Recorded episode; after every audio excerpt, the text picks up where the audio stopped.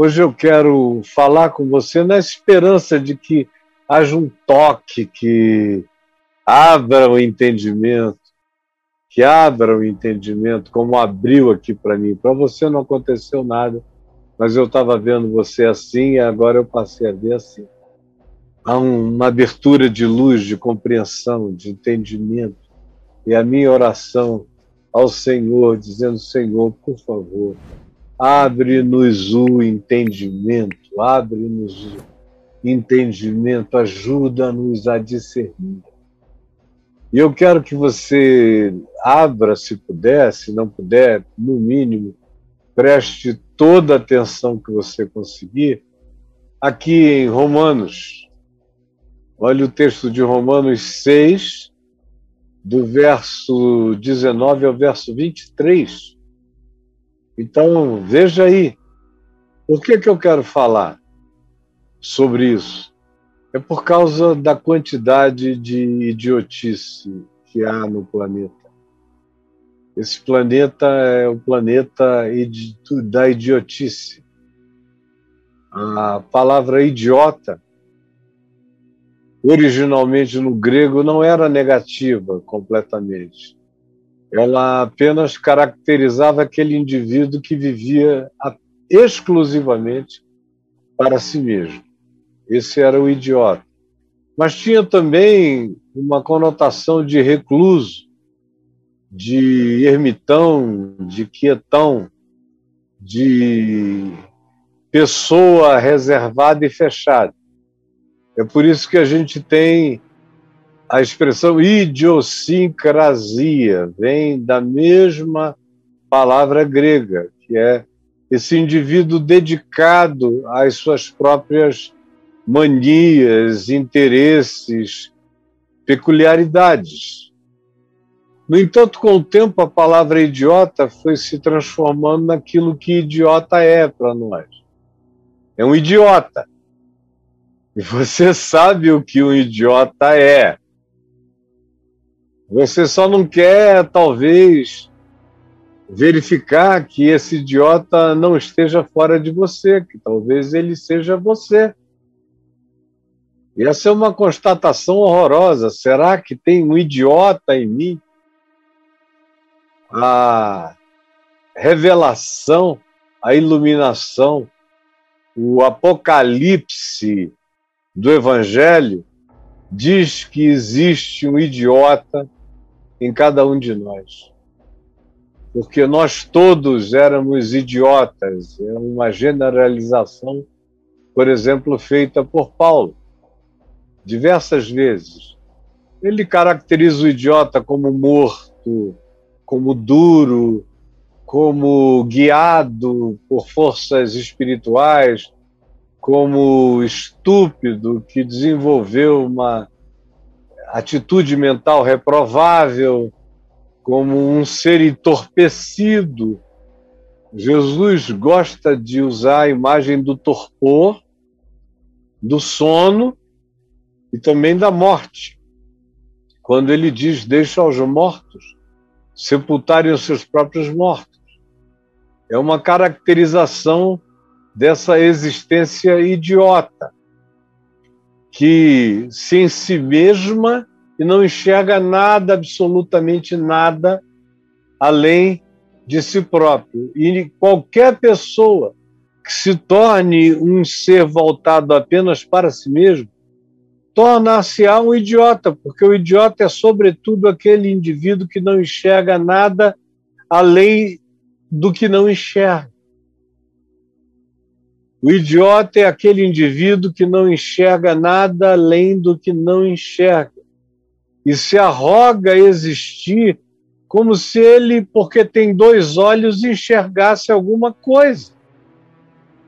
Então ele se torna apenas um mamífero estúpido, um mamífero caminhando, como Paulo diz, um ser natural, ou seja, é apenas um animal, mamífero, humano, Homo sapiens sapiens que não sapiens nada, coisa alguma, mas pensa que sabe. Às vezes se arroga até a ser Deus. Outras vezes se arroga a dizer que é o representante de Deus e fala em nome de Deus. E há também uma quantidade enorme de idiotas que acreditam nisso. E seguem qualquer que seja a estupidificação que nasça do berço da idiotice que afirma que sabe o que de fato não sabe. Não sabe coisa alguma. Mas você pode não saber coisa alguma que em certos ambientes, se você disser que sabe em nome de Deus, de repente você se torna um idiota ungido, ordenado, poderoso, em nome de Deus. E um monte de outros idiotas que não enxergam nada além de coisa alguma vão seguir supersticiosa e magicamente, sem explicação, essa proposição. E esse texto que eu vou compartilhar com você agora, que fala da idiotice como caminho existencial da maioria da humanidade, e é assim que, a, que todos nós nascemos. A gente nasce idiotas existenciais e luz divina tem que nos banhar e a gente tem que eh, se abrir e a gente tem que deixar como eu fiz no início, a gente tem que ampliar as possibilidades para enxergar melhor. A primeira coisa que esse texto de Romanos 6, de 19 a 23, diz é que existe uma tendência natural à idiotice. Olha só o que diz o verso 19 falo como homem por causa da fraqueza da vossa carne, da nossa carne, da natureza humana, é o que está sendo dito.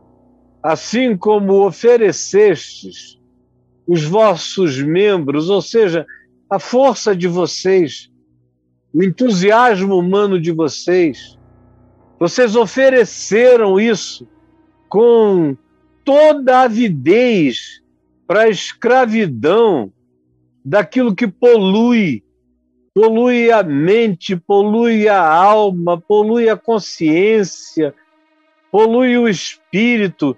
Vocês se ofereceram com avidez à própria maldade, fizeram coisas horríveis tantas vezes e caminharam no ciclo da maldade para a maldade, da maldade para a maldade. Vocês viveram assim. É a natureza. A natureza é a tendência de todos nós. Se não houver uma intervenção que pare esse processo, a gente vai, a gente se forma, a gente se torna mestre, a gente se doutora, a gente faz pós-doutorado na idiotice. A gente se academiciza, embora seja apenas um idiota. Tem inteligência formal e inteligência natural e inteligência funcional.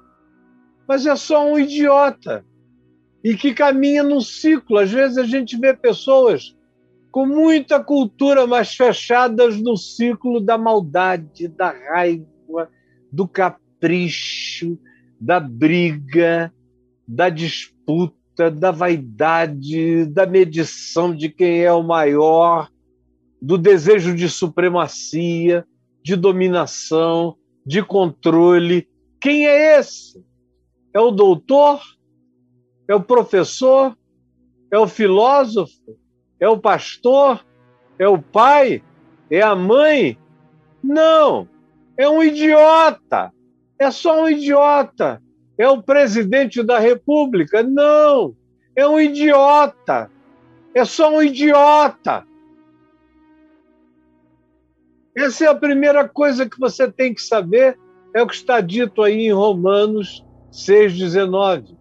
Tem uma segunda coisa a saber a respeito disso tudo: é que existe a idiotice inconsciente.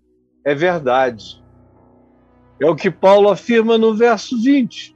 Todos nascemos com essa tendência natural, mas tem gente que vive na inconsciência, na ignorância do processo.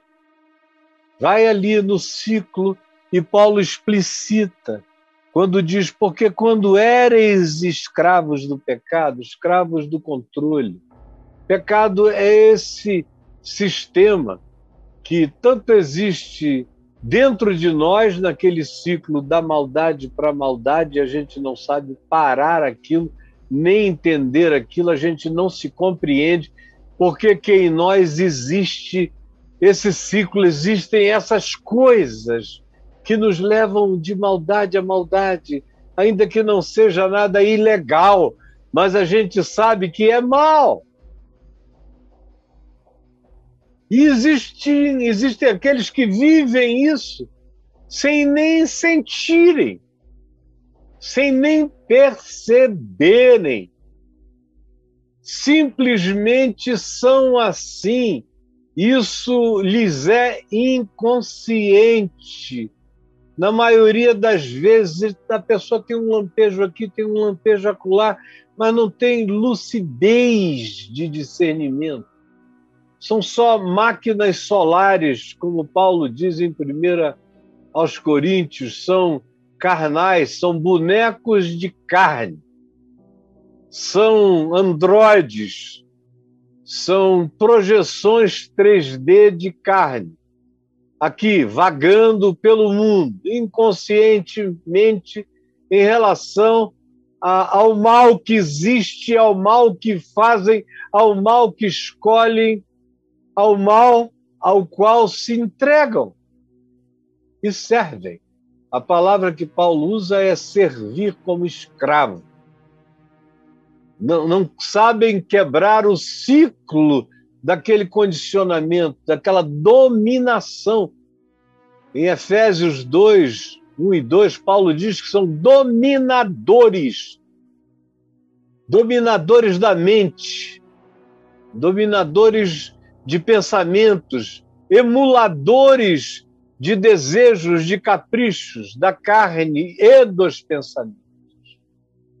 E a gente faz a vontade dessas pulsões, dessas provocações, dessas dominações, e a gente ainda chama isso, muitas vezes, de cultura familiar, a gente chama isso de modo de ser, a gente chama isso de cultura nacional, mas é apenas a funcionalidade idiótica da sua existência inconsciente.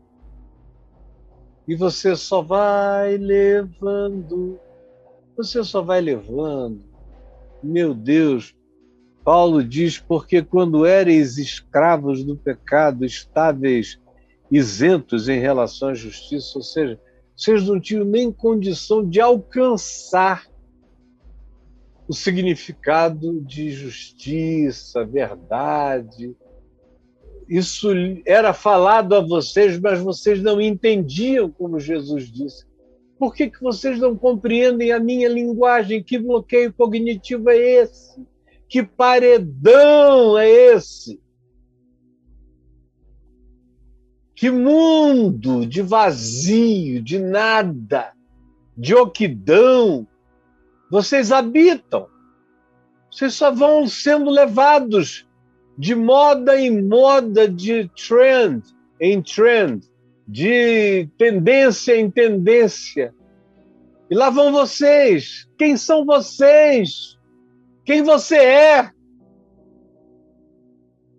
Aí tem uma terceira realidade que Paulo nos apresenta. Ele diz que existe a idiotice consciente, todavia. Tem gente que vai, mas tem gente que já sabe. Tem gente que já teve pelo menos remorso.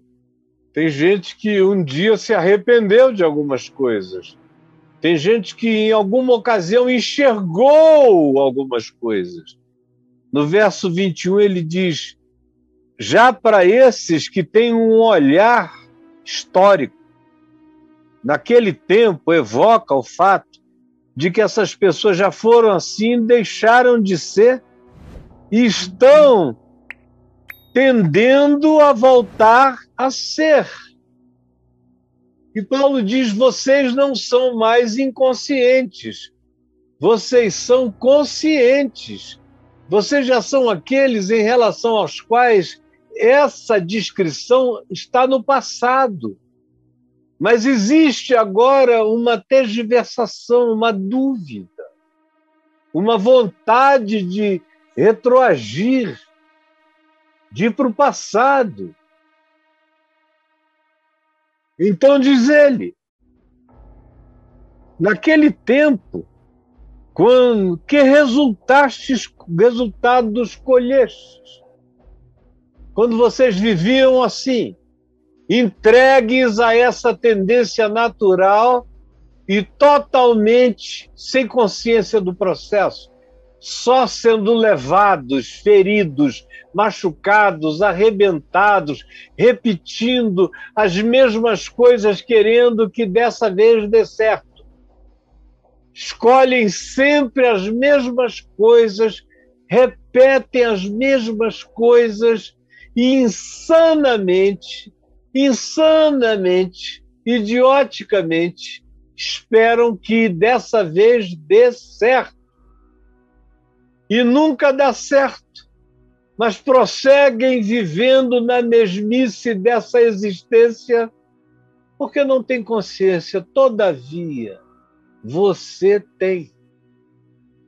Você é daquele acerca de quem se mostra um passado e diz: escuta, lembra? Qual foi o fruto que você colheu? Qual foi o resultado? Você quer voltar para aquilo ali? como Pedro diz, como um cão, você quer voltar ao vômito, ou como uma porca quer voltar a revolver-se na lama? Você quer isso, tem certeza? Você não tem mais esse argumento da inconsciência. Agora você está cara a cara com a justiça. Você já viu. Ele então diz: Que resultado colhestes? somente as coisas de que agora vos envergonhais, porque o fim delas é a morte. Acordem, vocês já passaram por isso, querem voltar por isso. Lembrem de como era, de como era horrível, angustioso, de como era infernoso. Por mais que vocês não soubessem, era o ciclo da maldade para maldade, ou a repetição inconscientemente insana das mesmas coisas, querendo que agora o resultado seja diferente. Vivendo de magia, crendo que vão pular do pináculo do templo e dessa vez não vão se espatifar se esborrachar, se esfarelar contra a verdade, contra a existência, contra a realidade. E aí vem uma quarta afirmação de Paulo. Ele diz que existe a cura para idiotice. Ele diz: olha, é natural e vai da maldade para maldade, ele diz, além disso, que existe aquelas expressões dessa atitude que podem ir do, da tendência natural, que encontram dentro da gente a manifestação de ciclos inconscientes, porém que nos ferem, que nos machucam, ele diz que existe o estado consciente, deliberado, e exorta e diz: não faça isso. O fim é morte. Você sabe, não brinque disso. E diz, todavia, graças a Deus, senão eu estava perdido. Ele diz que existe cura para minha idiotice, para sua idiotice. Para a idiotice dele, Paulo, existe cura. Existe sempre a chance dessa intervenção da graça de Deus na gente. Porque é fácil a gente ir ficando idiota, adormecido.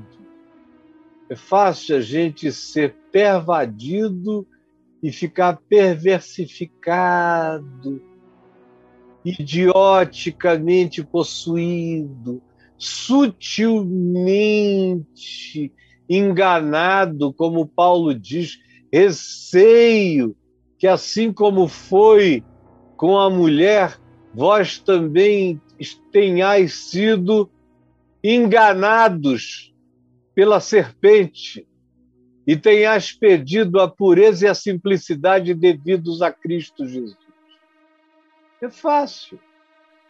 A gente confunde, porque essa manifestação espiritual, essas potestades da idiotice, chegam às vezes em nome da justiça, em nome da luz, evocam Jesus, dizem qualquer coisa, botam Deus acima de tudo. E aí as pessoas simplesmente param, se bloqueiam, não querem mais pensar, se entregam à estupidez. É fácil acontecer, mas tem cura. Tem cura para você hoje, tem cura para a idiotice. Paulo diz: agora, porém, agora, porém, agora tem um porém, tem um porém no meu agora Agora tem um porém, e tem um porém divino no meu agora. Se eu pudesse fazer você repetir comigo, eu faria. Agora tem um porém. E agora tem um porém divino no meu agora. Agora tem um porém, porém, agora tem uma intervenção divina no meu agora existe cura para a idiotice. Agora, porém, libertados do pecado, libertados da idiotice, iluminados, acordados, desperta, tu que dormes, sai daí, olha, enxerga, vem para fora. Agora libertados do pecado, do bloqueio, do impedimento, dessa fissura, dessa deficiência cognitiva básica. Agora, sendo capazes de perceber, agora transformados, transformados Existe cura transformadora para esse estado idiótico, para esse pecado. É o pecado que nos idiotifica. Mas agora, porém, somos transformados em servos de Deus. Servos de Deus gente que escolheu viver a vida servindo o próximo como Jesus fazia, levando cura, levando graça, levando amor, levando perdão, levando compaixão, levando misericórdia, levando abraço, levando toque, levando ouvido, levando olhos, levando luz, levando graça. Foi isso que ele fez e ele nos enviou para que nós fizéssemos a mesma coisa, fôssemos manifestação dele. Ele é a luz e nós somos luzes que refletem a mesma luz se vivermos a vida dele. Se vivermos a vida dele. Se formos transformados nele. Não mais vivendo de maldade em maldade, mas agora transformados, vivendo de glória em glória, de fé em fé, de justiça em justiça, crescendo todo dia em maturidade espiritual, em discernimento, em compreensão, em força, em alegria celestial, em poder do Espírito Santo, em fé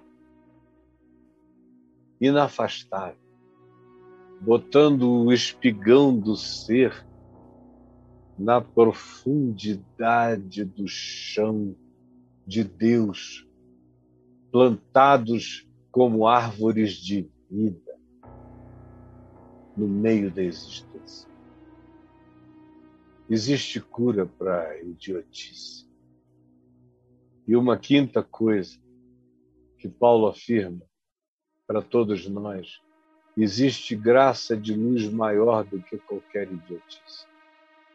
Repita isso comigo: existe graça de luz maior do que qualquer idiotice. Eu já vi os maiores idiotas se transformarem em seres iluminados, como Paulo. Meu Deus, quem é que quer concorrer em idiotice com Paulo? Quem? Bota idiotice braba nisso aí. Não é brava, é braba. Aquela idiotice de ogros espirituais, de cara persecutório, supremacista. Ele achava que por ser judeu da tribo de Benjamim, por ter estudado aos pés de Gamaliel, era tipo, estudei em Harvard. Ele achava que, porque ele se avantajava, ele era prodigioso, e estava acima de todos os da sua idade, era um gênio. E era reverenciado pelos mais velhos. E carregava um poder de tirania, de absolutização de desejos, que fizeram com que ele, jovem, tivesse cartas de autorização para prender era um cara que prendia, que torturava. Paulo foi um torturador. Esse Daniel Silveira não servia nem para ser recruta zero, aonde Paulo era intendente. Não. Ele era torturador de crentes. Ficava ali babando, até o crente dizer que Jesus não era ninguém, obrigando-os a negarem, a blasfemarem, dava palavras de blasfêmia, botava-as na boca dos caras. E ele tinha prazer nisso. Ele ticava, ele listava as conquistas do terror, e quando o indivíduo não se dobrava, ele mandava matar. Não era distante como Pilatos, não, ele estava lá. Ele diz: Eu, não foram outros, eu persegui, eu maltratei, eu torturei, eu obriguei, eu matei, levei-os à morte. Esse cara foi quem escreveu tudo isso aqui sobre idiotice. Foi ele. Ele que foi vencido pela luz da ressurreição, do poder glorificado e glorificante de Jesus. Foi. Foi essa coisa poderosa e devastadora que veio da eternidade. Colocou os dois pés na consciência desse indivíduo. E ele diz que foi como o início do mundo. Ele diz então: de trevas resplandeceu luz. Ele diz que foi como uma barragem, a barragem, a barreira dele, não aguentou e a graça explodiu, transbordou. A palavra original é rompeu, arrebentou, ah, transbordou a graça de Deus, é o que ele diz a Timóteo. Ele diz aos Coríntios que foi como nascer de fórceps, arrancado à força pelo poder da ressurreição. Ele diz, por último, eu vi a ressurreição eu vi o ressuscitar. Ele usa várias metáforas para designar como é que o idiota pode ser visitado por essa graça maior do que qualquer que seja a burrice, a idiotice, a estupidez instalada no ser. Olha o que ele diz no verso 23, quando ele afirma, porque o salário do pecado é a morte. Isso a gente já está sabendo desde lá de cima. Mas, mais, mais, isso aqui é que é poderoso. Olha aqui para mim. Isto aqui é que é poderoso. Mas o dom gratuito, o dom gratuito. A idiotice é natural, mas a cura dela é gratuita. Repita isso comigo: a idiotice é natural, mas a cura dela é gratuita. É mais do que natural, é sobrenatural, é gratuito. Atravessa a natureza das coisas idiotizadas e eclode luz divina. A idiotice é natural, mas a superabundante graça de Deus é gratuita. O dom gratuito de Deus é a vida eterna em Cristo Jesus, o nosso Senhor. Aleluia. E vá dormir com esse barulho. É bom demais. Ter essa segurança, essa certeza e aceitar, aceitar essa transformação, submeter-se a esse poder, a essa consciência, a esse dunamis transformador, a instalação dessa força crescente, transformadora que vem da sua singela aceitação da graça, da gratuidade. Não resista. Abre o coração, dilata. Dilate e agora invoque. Porque todo aquele que invocar o Senhor será desodificado, desoditificado, será trazido para a transformação receberá a consciência, a mente de Cristo. Será salvo da idiotice natural e transformado em alguém que vai crescendo na absorção do Evangelho. É o Evangelho que nos dá as referências da mente de Cristo e é o Espírito de Cristo em nós que aplica o Evangelho agora cada vez mais como um dom gratuito de Deus, como uma vida eterna que se expande, se expande em nós e vai vencendo a idiotice natural dia a dia. E aí, quando a gente vira Homo sapiens sapiens, a gente fica sabendo que não quer saber nada que não seja amor, graça, misericórdia, justiça, verdade, fidelidade, bondade, mansidão, domínio próprio. Em nome de Jesus. Amém e amém.